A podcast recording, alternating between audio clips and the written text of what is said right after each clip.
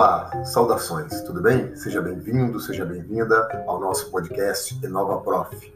E hoje vamos falar de jogos de diversão, dando sequência à nossa série sobre gamificação. Esse é o segundo episódio. Se você ainda não ouviu o anterior, pause, volte e ouça para entender a proposta e do que se trata.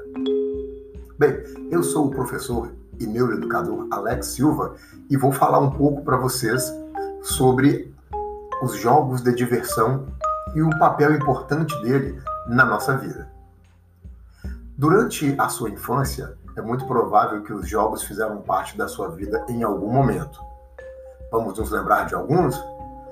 Dominós, xadrez, jogo de damas, baralho, banco imobiliário, jogo da vida, War, batalha naval, Resta um, detetive, a dedonha, Pokémon Go, e não podemos esquecer daqueles que são jogados pela moçada atualmente, como LoL, Call of Duty, CS, Dota e outros RPGs.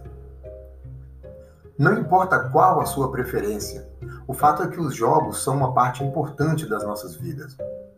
Qualquer sociedade possui regras, limites, direitos, deveres, e é preciso trabalhar por algo, e é preciso uma certa estatística que aconteça ao nosso favor. Isso nós chamamos de sorte. É nesse momento que conseguimos ver a similaridade dos jogos com os papéis que desempenhamos na sociedade. Nos jogos temos um ambiente controlado, onde podemos errar sem medo, pois sempre conseguiremos reiniciar. Isso não é um problema, pelo contrário, faz parte da solução. Vamos analisar um desses vários jogos e depois tente fazer esse exercício com outros jogos, de forma mais detalhada que puder. Vamos então analisar a estrutura do jogo de dominós. Qual a meta desse jogo? Ser o primeiro a baixar todas as pedras que você tem em mãos para a mesa. Quais as regras desse jogo? Você não pode se livrar das pedras de qualquer jeito. Tem regulamento. Você não pode jogar se não for sua vez. Você não pode colocar qualquer pedra na hora que quiser. Não pode ser o primeiro a jogar se não tiver a maior bomba nas mãos. Você também não pode encaixar sua pedra em qualquer lugar, mesmo sendo a sua vez. Como jogar então? Ou como devo proceder para vencer? É preciso misturar bem as pedras, distribuí-las aos jogadores. Quem tiver a maior bomba nas mãos começa a partir de então, os participantes vão jogando no sentido anti-horário. E se alguém não tiver a pedra necessária para jogar, ele ou ela deve comprar, isto é, retirar pedras das que sobraram até conseguir jogar. Quando descer uma pedra para a mesa, ela deve ter em pelo menos um dos lados o mesmo número de pontinhos da pedra onde se deseja encaixar. Qual o feedback que temos da nossa situação no jogo? Bem, o número de pedras que cada participante inicia é o mesmo. Então, o número de pedras que cada um compra denuncia sua posição no jogo, pois quem tem mais pedras em mãos tem uma desvantagem numérica. Há outros elementos, contudo, vamos nos ater a estes, e eles são suficientes para a nossa análise. Aqui temos uma boa simulação da nossa sociedade: regras, deveres, danos, recompensas e, é claro, demanda por estratégia, paciência, planejamento e o elemento sorte.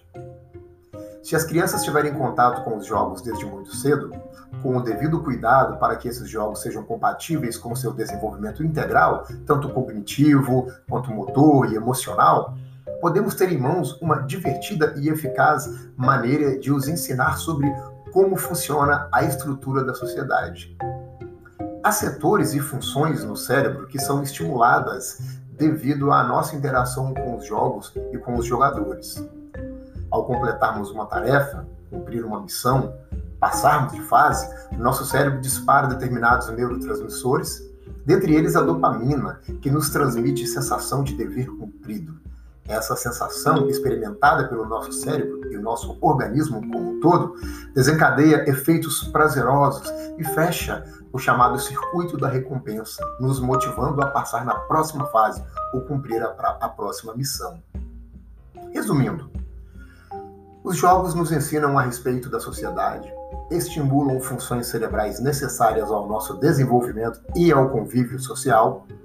Os jogos também nos, nos fazem experimentar a motivação para algo, proporcionam momentos que criam memórias afetivas e laços de companheirismo.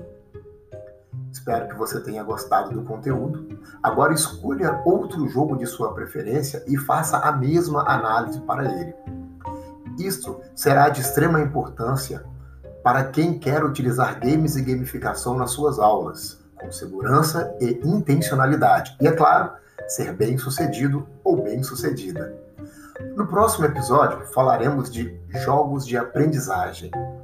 Se você quer saber mais a respeito de games e gamificação, na descrição desse episódio tem o um link que você pode acessar um curso cujo valor cabe no seu bolso e vai atender a sua necessidade de aprender a gamificar.